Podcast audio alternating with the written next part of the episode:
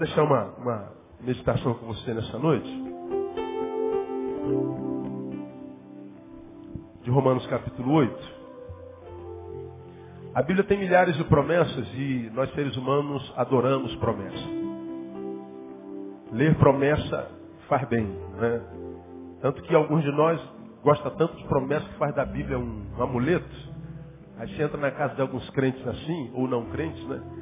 Aí lá em cima da cômoda está escrita, está aberta a Bíblia no Salmo 91. Aí tu chega lá, aquele que habita, né? Esconderijo do Altíssimo. Então tu chega na casa do outro e está o Salmo 121. Eleva os meus olhos para o monte. Então tu chega lá, o outro está lá, a Bíblia empoeirada, tadinha, abandonada. No Salmo 23, o Senhor é meu pastor e nada me faltará. Aquele pessoal que gosta de promessa, mas olha para a Bíblia e fala assim, estou contigo e não abro. Né? Mas está lá na cômoda, na promessa. A gente adora a promessa. E isso é normal, isso é natural, isso é inerente a, a cada um de nós. Agora, entre as muitas promessas que a Bíblia tem, acho que uma das mais saborosas está em Romanos capítulo 8.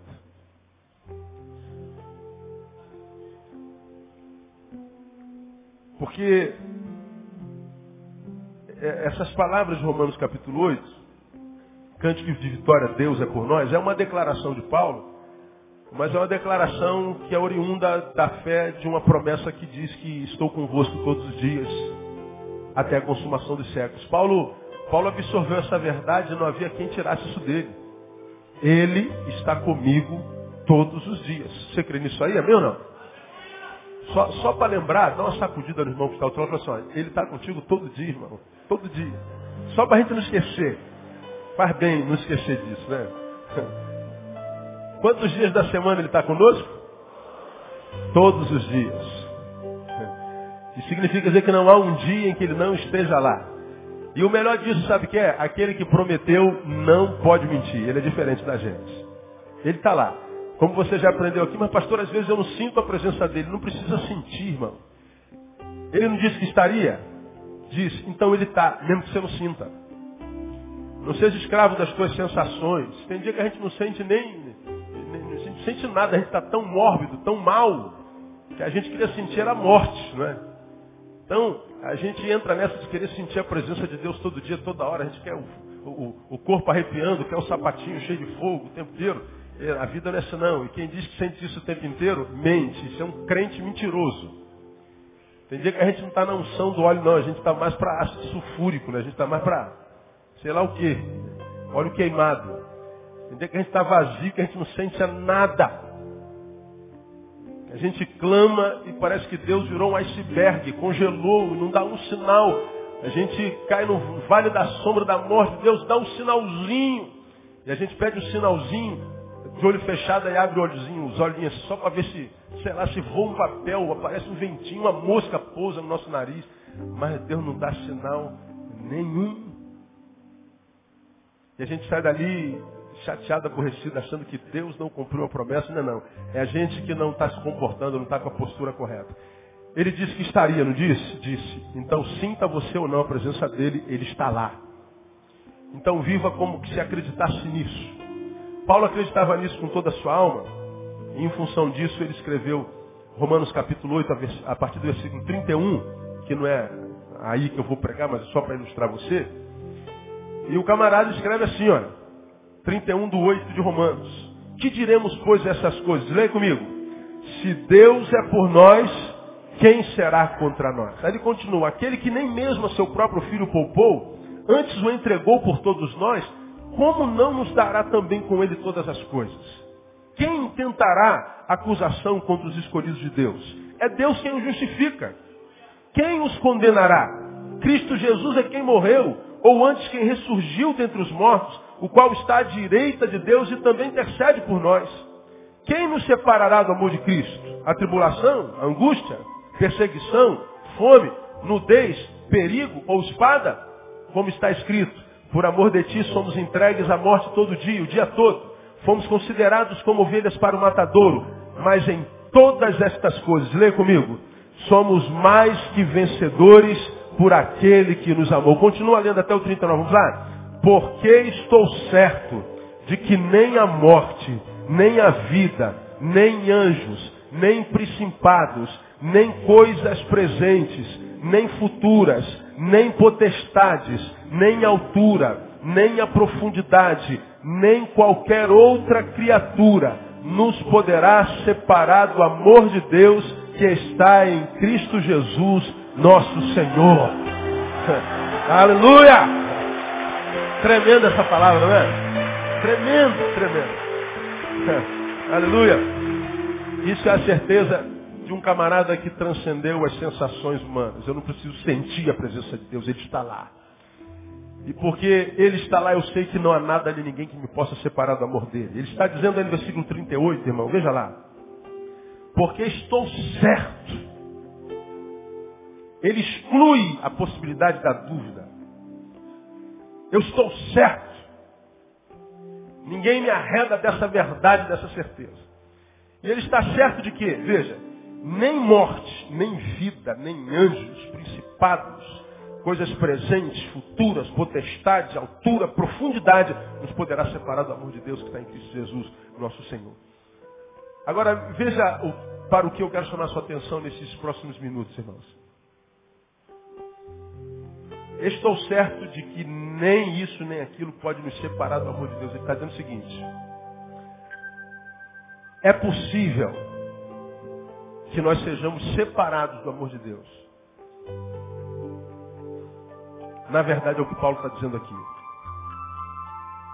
É possível que eu, enquanto indivíduo, Neil, possa me ver separado do amor de Deus, manifestado, revelado, personificado em Cristo Jesus, nosso Senhor. Essa separação é possível. O que Paulo está dizendo é que, embora isso seja possível, ele revela algumas coisas que, no caso pessoal dele, ele acredita. Ainda que seja isso tudo, a mim, ah, vocês não podem me separar do amor de Deus. Ainda que me separar do amor de Deus seja uma possibilidade, ele está dizendo, olha, morte não vai, vida não vai, principado não vai, coisa presente não vai, coisas futuras não vão, potestades não vão, altura, profundidade não vão me separar. A mim, não. É o que ele está dizendo lá, está falando dele. De modo que, a um passo que ele dá essa declaração de certeza, ele está dizendo que essas coisas labutam para separá-lo do amor de Deus. Ele está dizendo que existem coisas na vida que labutam contra ele para separá-lo do amor de Deus. Ele está dizendo, mas vai trabalhar à toa. Porque eu não vou me separar do amor de Deus. Ele está dizendo que existem principados, que existem potestades, que trabalham, labutam, se empenham para nos separar, para separá-lo do amor de Deus em Cristo Jesus. Ele está dizendo, mas essas potestades, esses principados, esses espíritos não vão conseguir me separar do amor de Deus. Ele está dizendo que a altura, coisas que vêm do alto, profundidade, coisas que vêm de baixo. Ele está dizendo que, que é, as coisas presentes, ou seja, acontecem hoje, as coisas que acontecem no aqui e no agora, coisas futuras, coisas que vêm como preocupação, como temores, é, coisas existem, espíritos existem, coisas internas e externas, do alto e de baixo. Ele está dizendo que nem anjos podem nos separar do amor de Deus em Jesus. Portanto, ele está dizendo que essas coisas trabalham para nos separar do amor de Deus que está em Cristo Jesus. Portanto, permanecer no amor de Cristo não é permanecer no amor de Cristo imune às adversidades, às dores, às perseguições, às tentativas do inimigo de me tirar de lá, desse lugar, que é o amor de Deus. Ele está dizendo que o permanecer no amor de Deus não é uma permanência inerte, é uma permanência em luta, é uma permanência em constante estado de, de beligerância, de atenção. É viver no amor de Deus, é viver como um sentinela que está no quarto de hora de serviço no batalhão. Ele não pode dormir, ele não pode piscar. Então, estar no amor de Deus não é como aquela visão que a gente tem de quem está de férias deitado numa, numa rede entre dois coqueiros com água de coco embaixo, balançando é, a brisa do vento saboroso. Ele está dizendo, eu estou no amor de Deus. Embora vida esteja trabalhando para me tirar de lá, potestades, anjos, coisas presentes, futuras, a altura, a profundidade, tudo tentando me tirar de lá, eu estou firme. Agora, quando ele escreve esse negócio, que se Deus é por nós, quem será contra nós? Ele dá essa declaração linda. Esse é um dos textos mais lindos da Bíblia. O que me chamou a atenção nessa semana foi o contexto no qual Paulo faz essas declarações. Se a gente fala para qualquer crente que estuda a Bíblia com essa palavra, Romanos capítulo 8, a gente vai direto para o 31. Se Deus é por nós, quem será contra nós? Porque estou certo que nem potestades, nem anjos, nem nada. A gente vai logo para a declaração poderosa de Paulo, mas a gente não sabe o restante que está escrito no capítulo 8 de, de Gênesis, de, de, de Romanos. E entre as coisas que estão escritas no Romanos, capítulo 8, estão essas coisas que estão escritas a partir do versículo 18. Leia lá. Me acompanhe. Mesmo, mesmo capítulo. Portanto, a declaração de vitória veio nesse contexto que eu vou ler para você agora. Pois tenho para mim que as aflições deste tempo presente não se podem comparar com a glória que em nós há de ser revelada. Porque a criação aguarda com ardente expectativa a revelação dos filhos de Deus. Agora veja o 20. Porque a criação ficou sujeita à vaidade não por sua vontade, mas por causa daquele que a sujeitou. Na esperança de que também a própria criação há de ser liberta do cativeiro da corrupção para a liberdade da glória dos filhos de Deus. Aí o 22. Porque sabemos, olha só irmãos, que toda a criação conjuntamente faz o quê? Geme e está o quê? Com dores de parto até quando? Até agora. E não só ela, mas até nós, que temos as primícias do Espírito, também gememos em nós mesmos, aguardando a nossa adoção, a saber, a redenção do nosso corpo. Então perceba o que eu quero compartilhar com você pelo Espírito hoje, bem rapidamente. Paulo dá uma declaração de vitória contundente que nos abala, nos abençoa pela própria declaração. Não precisa nem pregar. A gente lê, a gente é fortificado. Mas quando é que ele dá essa declaração? Ele dá essa declaração exatamente no contexto no qual ele diz assim: a criação toda geme com dores de parto. E diz, até mesmo nós que temos a primícia do Espírito, gememos com dores de parto. Portanto, a declaração de que é, ele pode todas as coisas, declaração de que nada vai separá-lo do amor de Deus, de que nada, nem coisa futura, presente, potestade, os anjos, altura, profundidade, nem a morte, nem a vida, pode me separar do amor de Deus. Ele dá essa declaração quando ao mesmo tempo ele está gemendo de dor. Quando ao mesmo tempo ele está sendo traspassado pela dor. Quando ele está preso, abandonado, isolado, vítima de traição. Quando ele tem que dizer para a sua própria alma, eu estou certo de que para mim as aflições deste tempo não se comparam com a glória que em nós é de ser revelada. Ele está dizendo assim, olha, eu estou sofrendo as aflições deste tempo e essas aflições não são rasas, não são simples, não são pequenas, são agudas. Mas eu tenho certeza que a agudeza dessa dor não se compara com o tamanho da glória que em nós é de ser revelada. Portanto, ele está dizendo com a glória que há de ser, ainda não foi. Porque no momento ele estava gemendo. Portanto, a declaração de vitória, esse texto, um dos mais bonitos da Bíblia, foi escrito nos momentos mais agoniosos da vida de Paulo. Não tem a ver com paz, com gozo, com alegria, sorriso nos lábios. A maior produção de Paulo foi produzida na maior agonia da sua alma. Esse texto me me abençoou muito. Toda a criação geme. E a gente sabe que o gemido tem a ver com dor. Quando eu, quando eu canto isso, eu me lembro, quando eu falo sobre isso, eu me lembro daquela canção. Tu lembra, Leandro? Se paz jamais doce, se paz jamais doce me deres gozar. Desculpa a voz, irmão. Se dor mais forte sofrer, ó seja o que for, ó seja o que for, tu me fazes saber, tu me fazes saber que feliz com Jesus sempre sou. Com Jesus sempre sou. As mulheres dizem, sou feliz. Sou feliz. Varões, sou feliz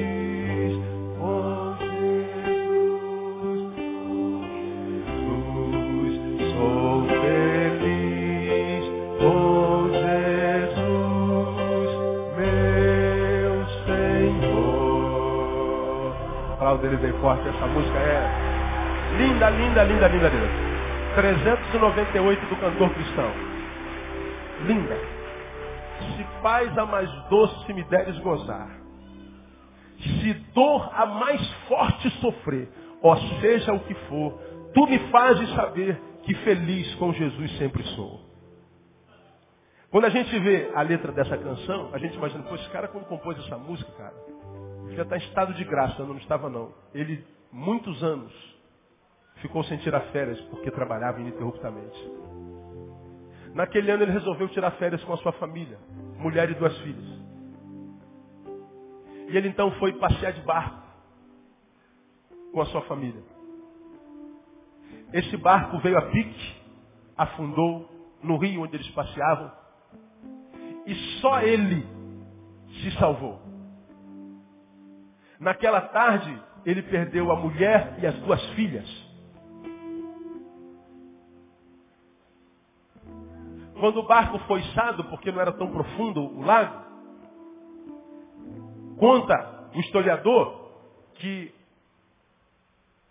os corpos das filhas dele ficaram presos naquelas janelinhas do barco.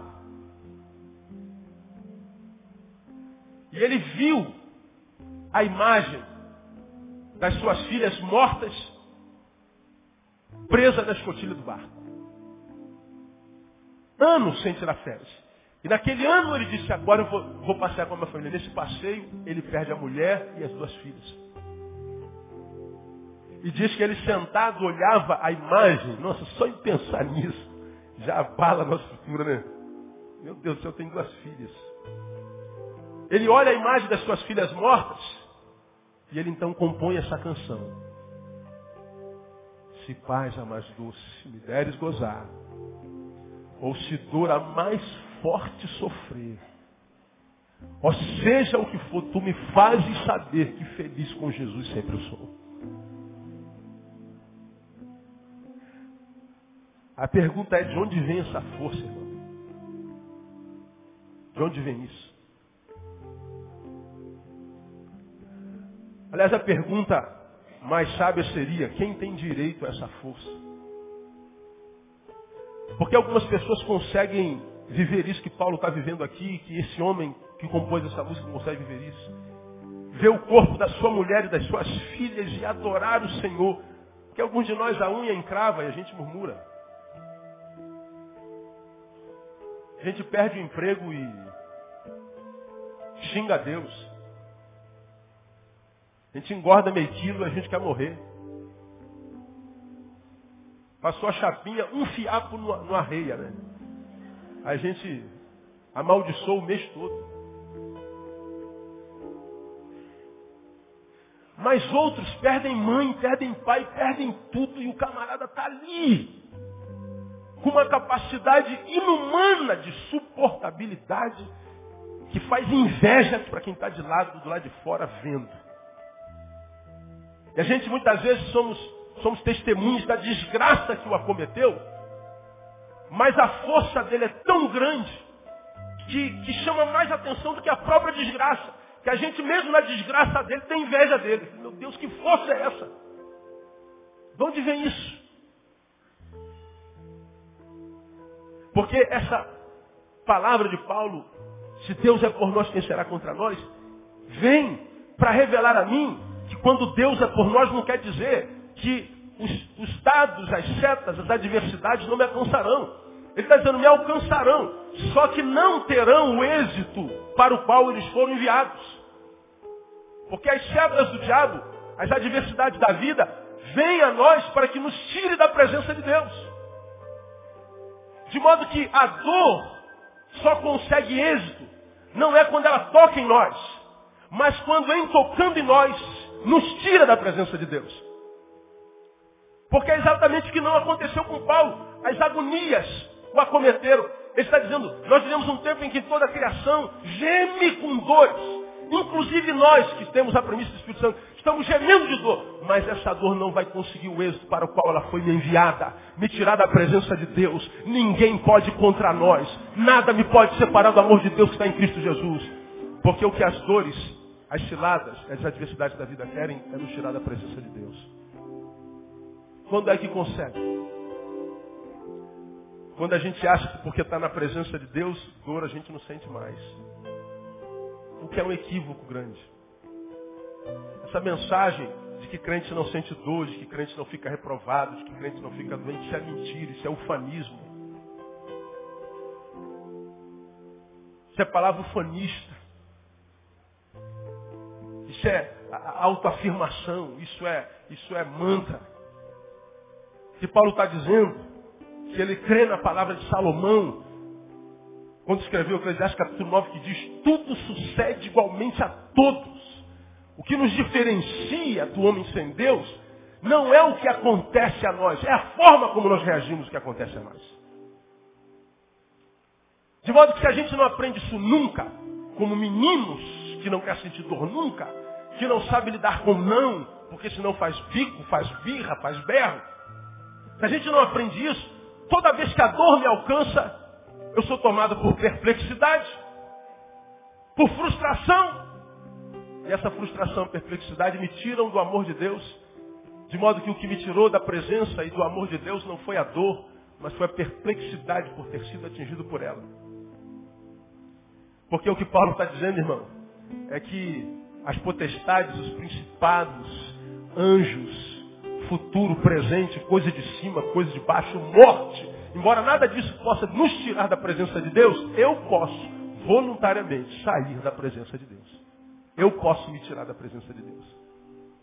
Eu posso, por falta de discernimento, por falta de sabedoria, me afastar da presença de Deus. E a gente diz assim, ah, o diabo conseguiu êxito sobre aquele irmão. Não, não foi o diabo. O diabo não tem poder para isso. Foi o próprio irmão que não soube discernir a ação do diabo, que se afastou de Deus. E a gente diz, foi o diabo. Não, o diabo se chama pelo seu nome. Isso é sabedoria de Deus. Eu acho tão simples, cara. Eu acho viver a coisa mais simples do mundo.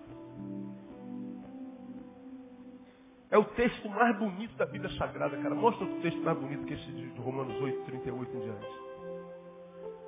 Agora, quando foi que ele foi produzido? No âmbito da agudeza da dor. Agudeza da dor. Então, para nossa reflexão, uma vez que nós já introduzimos dessa forma, para mim essa introdução já era suficiente, deixa eu dar três lembretes a você. No versículo 22, Paulo está dizendo, porque sabemos que toda a criação conjuntamente geme Bom, você faz parte dessa criação, amém ou não? Então você também está nesse barco aí. Já gemeu de dor alguma vez? Já, né? Pergunta aos irmãos que você já gemeu alguma vez de dor? ah, meu camarada. Aí você fala assim, ah, meu irmão, se eu fosse te contar a minha história, meu amigo. Não é não, Eliane Andrade? É, irmã. Se fosse contar a sua história,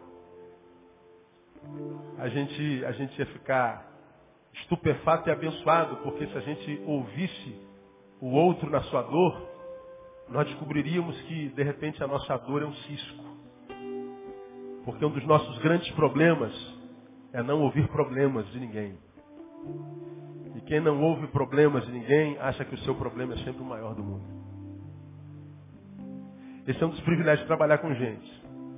A gente atende no horário, horário das 10. Aí vem uma pessoa que está com falência múltipla dos órgãos. Está com uma doença congênita, incurável, e aquela pessoa já está com parte do corpo paralisando e ela entra ali para compartilhar o quanto ela está lutando com isso, cheio de esperança. crendo que Deus vai fazer a obra e não desperdiçando um minuto do tempo que tem. E ela entra no gabinete, eu não sei nem para quê, porque ela entrou para ser abençoada, ela acaba abençoando a gente, que não tem o que falar. A gente vai ouvindo e fala assim, meu Deus, se fosse nisso que eu estava prostrado. Vem para mostrar como tem gente que tem fé ainda. Aí essa pessoa vai embora com um sorriso desse tamanho com a doença congênita. Depois entra o outro, no horário das 11. Ah, pastor, eu quero morrer, pastor. Pedi para Deus me levar, pastor. Porque eu não aguento mais essa vida, é muito sofrimento. Qual o seu problema, irmão? Ah, pastor, meu cachorrinho foi atropelado. Aí a gente baixa a cabeça assim, tinha que ser você o atropelado, né? Tadinho do cachorrinho. É, o pastor é um escândalo, né, cara? O cara fica, fica doido comigo.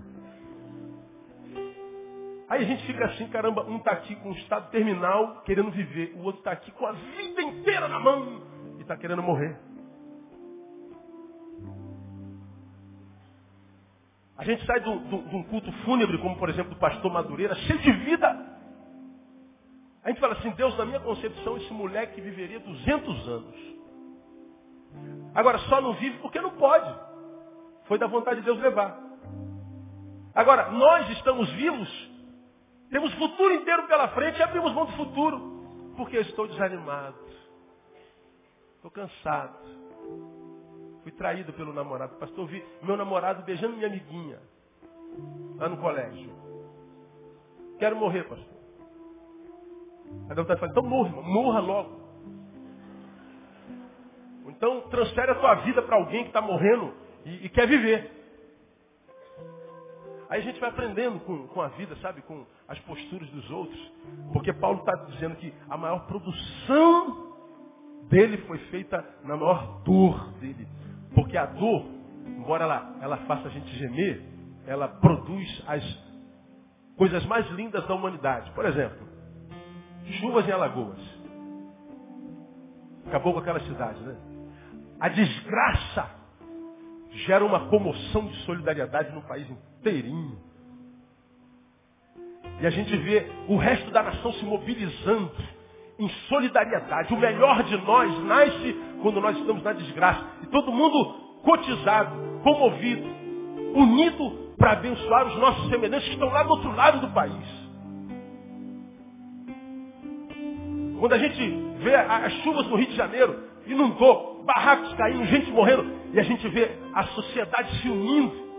E um dado interessante, li uma reportagem quando teve aquela chuva, aquele, aquele, aquela, aquela, aquela rua toda lá na Niterói caiu. Niterói, foi Niterói? Foi do lado de lá. Aí teve um dado de um, de um secretário de justiça que escreveu um editorial num, num, num dos jornais do Rio de Janeiro, e ele disse, naquele período de chuva, enquanto a comunidade, a sociedade estava envolvida com a solidariedade para abençoar aquela gente, o índice de criminalidade diminuiu 90% naquela semana. Nas duas outras semanas, o índice de criminalidade desceu 90%. Por quê? Porque a desgraça lá gerou graça cá. É o amor que é produzido na dor. É solidariedade que é produzida na ausência do básico. Então a dor não é só desgraça na vida, é bênção. Muitas vezes a dor é Deus querendo tirar o melhor de nós, resgatar o melhor de nós, que a alegria estava sepultando. De modo que o nosso problema, portanto, não é a dor, é a nossa postura diante da dor. Porque o que Paulo está dizendo é que se tudo isso pode me tirar da presença de Deus, não pode me tirar da presença de Deus, eu, com uma leitura errada, das circunstâncias, posso me tirar da presença de Deus. Aí talvez agora você entenda o que Jesus queria dizer e por que disse o que disse, quando disse, quer alguém, alguém aí quer vir após mim, quer que isso seja bom para você? Eu quero, eu quero então. Então deixa eu te falar para você não perder tempo vindo atrás de mim. Quer vir após mim? Quero. Então, para que seja bom para você, para que seja vida na sua vida, antes de vir após mim, você tem que fazer uma coisa. É o que quer? Negue-se a si mesmo. Porque se vier após mim não se negar, vai seguir à toa, mesmo que eu seja Deus. Porque se você vier com você no lombo, você vai acabar se, te tirando da minha presença. Você não vai saber lidar com dor. Não é tremendo isso? Então negue-se. E para que a gente aprenda a lidar com dor, três verdades. Primeiro, nunca se esqueça que você faz parte dessa criação que geme e sente dor. Com isso eu quero dizer o seguinte, é impossível que sendo parte dessa geração, nós não soframos com os estilhaços dessa carga de dor que produz o gemer na criação. Se eu faço parte da criação que geme, é impossível que eu passe por essa criação sem que eu receba essa carga de dor de quando em vez, eventualmente. Paulo está dizendo que é impossível viver sem sentir dor. É impossível ser da geração sem sentir os efeitos da geração. Pastor, por que está doendo? Porque você faz parte da geração que geme. Como já preguei aqui em outra oportunidade, você só sente dor porque você está vivo. Quando você morrer, a dor acaba. Então é melhor estar tá vivo sentindo dor do que morrer para não sentir dor. Então trata de aprender a lidar com a dor e vai viver a sua vida. Porque a dor faz parte dela. Quero dizer, todavia, que mesmo que alcançados por ela, nós possamos, podemos prosseguir. Pois o que tem paralisado os homens não é a dor em si, mas a perplexidade por ter sido alcançado por ela, como eu falei. A gente está muito bem aqui, cara, bem, uma beleza, cara, uma beleza, a vida está indo bem, e está tão bem que a gente até desconfia, né, cara, pô, tá, tá muito boa, a vida está dando certo demais, cara. Não é possível, cara, eu passei no concurso, meu chefe me deu aumento, meu filho melhorou nas provas, tirou tudo nove, minha mulher está me obedecendo, meu marido está chegando em casa na hora certa, me levou para o cinema essa semana, Aquela oração que eu fazia há 10 anos aconteceu. No sábado levou a gente para a praia para passear. Ficamos o dia inteiro na praia, comemos frango com farofa. Meu Deus, está bom demais. Esse negócio esmola demais. Acontece com vocês? Existe até uma síndrome chamada síndrome de Polícrates, que quando alcança o ser humano, o impede de celebrar a vitória. Porque para quem tem a síndrome, toda vitória vem atrás de uma grande derrota. Então quando o cara está doente, você está dando muito certo, ah meu Deus, já vai vir uma desgraça aí, meu Deus do céu. O cara está aqui, ó, de posse da vitória. Hoje é dia de vitória. Ah, amanhã, o que, que vem amanhã, meu Deus do céu? Ah, Jesus, tem misericórdia. Isso é doença. Mas porque a gente está tão cercado de dor, quando tem um, um, um rescaldo de, de alegria, você fala assim, pô, não é possível, cara, isso é coisa do diabo, isso é cilada. Lá vem bomba aí. Irmão, deixa eu falar uma coisa para você. Quando a vitória e a alegria chegar no teu dia, curta essa vitória, essa alegria no teu dia, porque o teu dia é tudo que você tem. Você está entendendo isso, amém ou não? Eu falo assim para o teu irmão, irmão, quando vier a vitória, curta. Celebre. Para de ficar pensando o que, que vem amanhã, de repente nem amanhã vem mais. Jesus libera a bênção hoje, volta daqui a 10 minutos, então curta esses 10 minutos.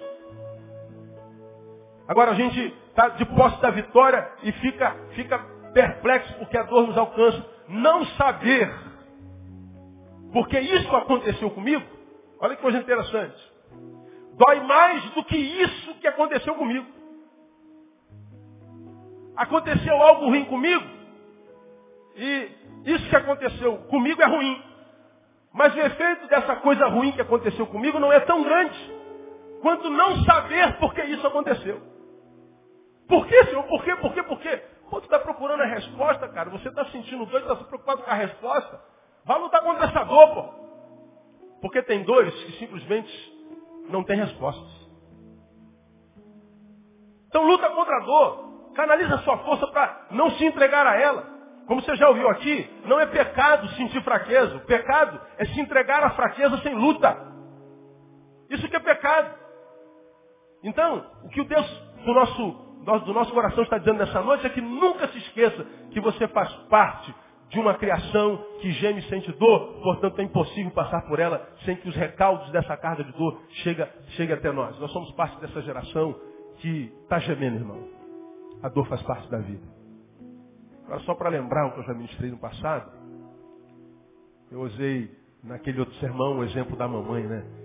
A, a dor mais contundente, dizem, que um ser humano sente na vida é a dor do parto.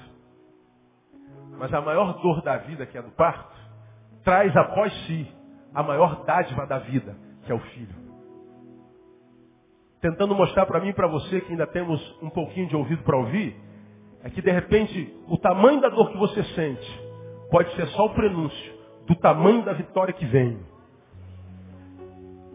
E se você não souber lidar com essa dor, talvez a vitória não chegue nunca. Irmão, nunca se esqueça. Não existe dor que dure para sempre. Está ouvindo isso, amém ou não? Repita comigo, não existe dor que dure para sempre. O que eu estou dizendo para você, toda dor tem prazo de validade. Então a tua dor, ela vai acabar. No tempo de Deus vai acabar. E no final dela você vai ver que está lá a tua vitória no nome de Jesus. Então não permita que essa dor te impeça, te incapacite de tomar posse da tua vitória. Diga assim para o irmão que está ao seu lado, irmão, espera só mais um pouquinho aí. Só mais um pouquinho. Aleluia. Outra coisa que eu lhe digo. Não se deixe iludir pelo glamour produzido por essa geração, por essa criação. Porque Paulo, quando olha para a geração com os olhos do Espírito, diz assim, essa geração geme. Essa geração está com dor de parto. Agora, sabe o que, que confunde a nossa cabeça? É que a gente olha para a geração e parece que ninguém está sentindo dor, cara. Parece que só você está com dor. Dá uma olhadinha para o lado, irmão. Olha para esse irmão que está do teu lado direito, esquerdo, dá uma olhadinha. Vê se tem cara de quem está sofrendo. Dá uma vê se parece. Vê se tem cara de quem está duro. Vê se parece que está duro.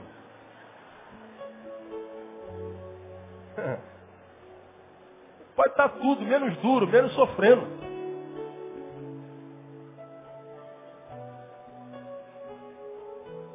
Se a gente for pela aparência, ih, tá louco, só gente bonita.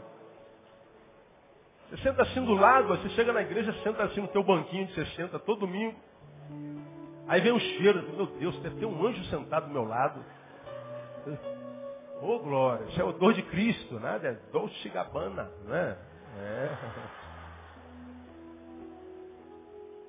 Isso é tão tremendo que a gente acostuma com o cheiro das pessoas e a gente, sem que ela saiba, a gente vai sentando sempre do lado dela. Porque os fedorentos também a gente sabe quem são. É ou não é? É. é. Só não temos coragem de falar, não é verdade? Minha esposa tem fama de cheirosa. Glória a Deus, aleluia, glória a Deus. É verdade. Fala, é verdade, né, irmão? Eu é quem o diga, irmão. Eu é quem o diga. Né? Então, a gente olha assim para o lado e fala assim, cara, só eu que tenho problema, não é possível. Está todo mundo bem. e saber que o outro está bem, piora o nosso problema. Porque nós somos isso que eu falei nisso do culto, nós somos. A gente não vale nada. O Brasil perdeu, a gente sofreu, mas a Argentina perdeu, então está tudo bem, a gente está tranquilo. A gente esqueceu que o Brasil perdeu. Ou seja, a desgraça do outro ameniza a nossa. Não é verdade? Eu não sei como é que Deus pode amar a gente, cara. Porque a gente não vale nada. Deus é bom, a gente não vale nada, a gente não presta. Agora, o Brasil perdeu, todo mundo ficou perplexo. Aí vai para o jogo da Argentina. O Brasil inteiro no jogo da Argentina. Alemão desde garotinho. Né? Desde garotinho alemão. Sabe o nome dos jogadores da Alemanha todinho. Gravou para torcer contra a Argentina. Aí a nossa preocupação não é mais a dor. É que o outro não fique sem dor. E se o outro sentir dor, então eu não estou na desgraça sozinho. Agora, a gente traz isso para a vida cotidiana, a gente olha assim para o lado, está todo mundo bem. Tudo bem com Deus, todo mundo santificado. Você vê o irmão do teu lado adorando, cara, você fala assim, vai voar, cara, esse cara vai ser arrebatado. Cara, eu não estou sentindo nada, esse cara, meu Deus, quanta santidade. Não, não se iluda não, irmão. Não se iluda com a produção dessa geração que Paulo está dizendo, geme. Não acredite no que os teus olhos veem. Nunca. Não se impressione com a santidade de ninguém. Não se impressione com a santidade dos evangélicos. Eu sou evangélico. E não me luto com os crentes que eu conheço. Eu já falei para você que é meu ovelha. Não é meu não precisa me ouvir agora. Isso é para quem é de Betânia. Se você tiver que se impressionar com alguém, se impressione com a humanidade. Com a santidade, não. Porque a santidade do Jesus que a gente serve Era uma santidade tão humana, tão simples. Ele era tão humano, tão parecido conosco, que para ser preso, um safado teve que beijá-lo. Porque se ele não fosse beijado, eles nunca saberiam quem é Jesus. Jesus não era mais santo que ninguém. A santidade de Jesus o humanizou. Portanto, a santidade que nos diviniza não é a santidade de Jesus. Como você já aprendeu aqui, nós não somos um ser humano tentando nos transformar num super santo, num ser espiritual. Não, nós somos um ser espiritual tentando nos transformar em humanos. É muito mais fácil parecer espiritual do que ser humano. Deus escolheu ser humano. E a gente vê alguns humanos querendo parecer Deus. De tão santos que são. São tão santos que até Jesus perto deles se sentiria carnal. Então eu digo para você que é minha ovelha, não se impressione com a santidade dos crentes. Se impressione com a humanidade. Não se iluda com o que os teus olhos veem. Não imagine que você está pior do que todo mundo, que todo mundo é melhor que você. Essa não é uma análise correta, não é uma análise à luz do Evangelho. Porque Paulo está dizendo todo mundo, todos, conjuntamente, inclusive nós, que somos as primícias do Evangelho. Claro que nós admiramos algumas pessoas a quem Jesus usa, que são canais da bênção de Deus na nossa vida. Mas mesmo esses que são canais de bênção de Deus na nossa vida, não são pessoas inatingíveis pela dor, pelo contrário. Bom, eu não dormi essa noite. Um testemunho aqui. Sexta e sábado preguei cinco vezes em Mato Grosso do Sul. Cheguei no hotel uma e dez, meu voo era às três, tinha que estar às duas no hotel. Então fui no hotel, tomei banho, arrumei minha mala e fui para o aeroporto. Vim para cá, vim direto para o culto.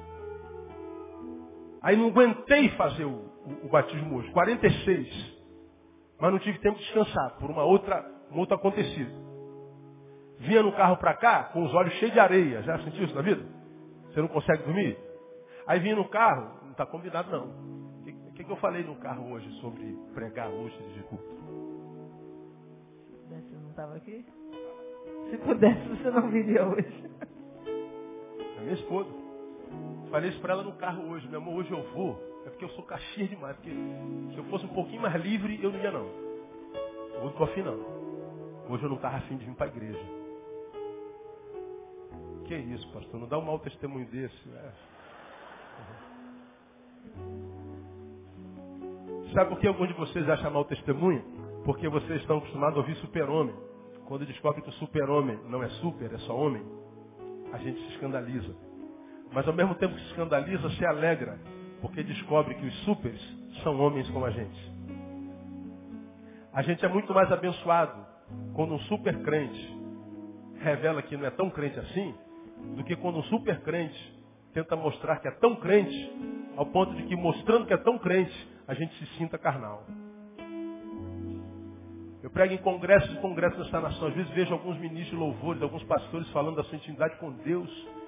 Eu falo assim, Deus, se esse cara está falando a verdade, eu sou o pior dos crentes, que eu nunca vivi isso na minha vida. Esse cara está falando aí, meu camarada me deixa assim pequenininho, assim, meu Deus, eu vou embora daqui, que é muito santidade para o meu gosto. Ele conta da santidade dele, é o meu primo. Não pode ser de Jesus. Eu sei a vida que eu levo em Deus. Deus conhece meu coração. Porque a santidade que te envergonha na tua falta de santidade não é a santidade de Jesus. Porque quem acusa a gente é o diabo, não Deus. Deus ama a gente, irmão, em santidade ou carnalidade. Deus ama a gente e não desiste da gente em hipótese alguma. Você pode estar vivendo o pior momento da sua vida. O que Deus sente por você é a mesma coisa que Ele sentia quando você está vivendo o melhor momento da sua vida. O que Deus sente por você hoje, que está aí inútil no reino, inoperante, caído, prostrado, é o mesmo que Deus sente quando você estava aqui no altar, operando, curando, restaurando. A mesma coisa. Não há nada que você possa fazer para Deus chamar mais e não há nada que você possa fazer para Deus chamar menos. Ele te ama do mesmo jeito. Então, não se impressione com o glamour produzido por essa geração por duas razões. Porque ela é como, um, como em tempo algum, semelhante a uma miragem no deserto. Você está carente, está com sede. Aí tu está no deserto, vê uma, uma, uma poça d'água. Opa!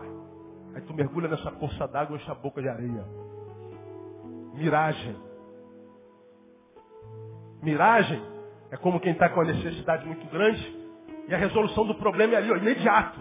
Não, não existe resolução de problema imediato. Não existe vitória sem luta. Ninguém conquista o troféu sem antes entrar no ringue. Tem que entrar no ringue. Enquanto me arrumava, estava vendo o, o, o, Mangueira, a luta do Brock Lesnar com, com o Sean Chemical. E os pesos pesados. Eu falei, meu Deus, 120 quilos cada homem desse. Eu não entraria nesse ringue, mas nem por um bilhão de dólares, mano. Dois monstros lutando. Brock Lesnar ganhou. Está lá com o cinturão de campeão. Mas para botar aquele cinturão na cinta, ele teve que mostrar o olho roxo, inchado, supercílio cortado, corpo suado. Ele estava respirando com. Agora o que, que acontece com a gente? A gente quer o cinturão, Cleiton. Mas a gente não quer sentir dor. A gente não quer entrar no ringue. A gente não quer admitir que a luta é vale tudo. Vai doer. Que a vitória tem que entrar no ringue. Não existe solução instantânea. Não existe vitória sem luta. Isso não é miragem. E esse estado de ser holográfico, vaidoso, é de origem espiritual. Porque olha só o versículo 20 para a gente terminar, irmão. Olha lá. Porquanto a criação ficou sujeita à vaidade por vontade própria? Não. Não por sua vontade, mas por causa do quê? Daquele que a sujeitou. Ou seja, nós nos transformamos nessa vaidade toda, nessa aparência, que não tem nada a ver com a essência. Na essência nós gememos, mas na aparência nós estamos vaidosos, estamos lindos. Agora essa desconexão entre essência e aparência, entre o mundo subjetivo e objetivo, entre o que eu sou e o que eu pareço ser, essa forma hipócrita de ser, holográfica de ser, diz o texto, é por uma ação espiritual. Não foi por vontade própria. Essa mentira na qual nos tornamos é uma ação daquele em quem o, mundo jaz. Então essa desconexão da aparência com a essência, todo mundo bonito, todo mundo gemendo. Ele está dizendo nem sempre é humano, é espiritual. Então não se iluda com a produção dessa criação. Termino. Terceiro conselho. Creia que em Deus você é maior e mais forte do que toda a criação junta. Porque veja o que Paulo está dizendo. Ele sujeitou toda a criação, toda a criação geme. Conjuntamente, inclusive nós, olha o plural aí, que temos a premissa do Evangelho. Mas aí, depois que ele revela a realidade, ou seja, o que é, ele entra na sua individualidade, chega no versículo 38 e muda o discurso. Que diremos, pois, estas coisas? Olha o plural aí. Se Deus é por nós, quem será contra nós? Agora, quando ele chega lá no 38, ele sai do plural e entra no pessoal e diz, porque estou certo. Ele está dizendo, estamos certos. Ele está dizendo o que o diabo está fazendo em nós, eu estou vendo. Mas quando eu estou sozinho na presença do meu Deus, ainda que sozinho eu sou mais forte do que toda a criação junta. Porque eu estou certo de que nem a morte, nem a vida, nem anjos, nem principados, nem coisas presentes, nem futuras, nem potestades, nem altura, profundidade, nem qualquer outra criatura nos poderá separar do amor de Deus que está em Cristo Jesus nosso Senhor. Meu irmão, pode vir a dor que vier. Se veio, é porque Deus sabe que você pode. Se veio, é porque Deus sabe que você é maior do que ela. Porque Ele disse que não há aprovação que seja maior do que aquela que a gente possa suportar. Está doendo aí, irmão? Pastor, está doendo muito. Tanto que você já deve ter dito, pastor, eu não aguento mais. Quantas vezes na sua vida você disse, eu não aguento mais? Aguentou ou não aguentou? Como? Lembra que você disse isso quando tua mãe morreu? Quantos anos tem que a tua mãe morreu? Aguentou, não aguentou? Lembra que você disse isso quando perdeu o filho? Quando o casamento acabou? Lembra que você disse isso quando perdeu o emprego? Quando teve aquela notícia horrível, seja ela qual for?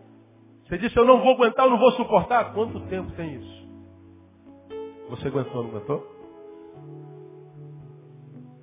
Porque Deus é por nós. E se Deus é por nós, irmão, ninguém será contra nós. Porque aquele que nem mesmo a seu próprio filho poupou, como não nos dará também com ele todas as coisas? Tudo que você precisar para esse tempo de dor, vai chegar no tempo da dor. E vai te capacitar para viver esse tempo de dor. E você vai suportar esse tempo de dor. E quando você atravessar essa dor, você vai olhar para trás e vai dizer glória a Deus. O choro durou uma noite, mas depois de toda a noite vem uma alegria, seguida por uma manhã. E você vai rir de tudo que te fez chorar. E mais, Deus vai colocar na tua frente gente que está passando a mesma coisa pela qual você passou, e você vai viver o mesmo que Paulo disse, para que consolemos com a mesma consolação com a qual nós somos consolados. A dor nos capacita para sermos melhores seres humanos, melhores discípulos, de modo que você vai ser uma bênção, não porque tem formação, porque fez um cursinho na igreja, porque fez um semináriozinho de teologia, porque fez um cursinho com fulano de tal, porque teve um monte de informação naquele cursinho, tal, tal, tal. Não. Você passou pela escola da vida. E você vai dizer assim, meu irmão, eu sei o que, que você está passando. Como é que você sabe? Eu vivi o que você está vivendo. Não me informaram sobre essa dor, não. Ah, eu imagino o que você está vivendo. Imaginação é uma coisa. Uma coisa é só dizer, eu sei o que, que você está vivendo. Então, olha para mim e entenda, eu sou você amanhã, porque você sou eu ontem. Não existe dor que dure para sempre. Então, meu irmão, Espírito Santo de Deus te abençoe com essa palavra. Porque para mim uma palavra como essa nada mais é do que uma tremenda declaração do amor de Deus para alguns de vocês. Ele sabe que há alguns de vocês aqui que estão gemendo, que estão vivendo um hoje muito dificultoso. Ele está dizendo assim, filho, você acha que eu esqueci de você, seu bobo? Você acha que eu não estou vendo o que você está passando? Você acha que eu sou o quê? Um esquecido? Você acha que eu preciso de agenda? Você acha que eu tenho como? Você acha que eu tenho amnésia? Eu estou vendo o que você está passando. Então, eu só estou te liberando essa palavra, você entenda isso. Fica firme. Fica firme. Porque o tempo da bonança está chegando. O tempo da honra, no lugar da tua vergonha, Deus vai te dar dupla honra no nome de Jesus. Diga assim, Deus, eu recebo essa palavra. Aplauda ele bem forte. Aleluia.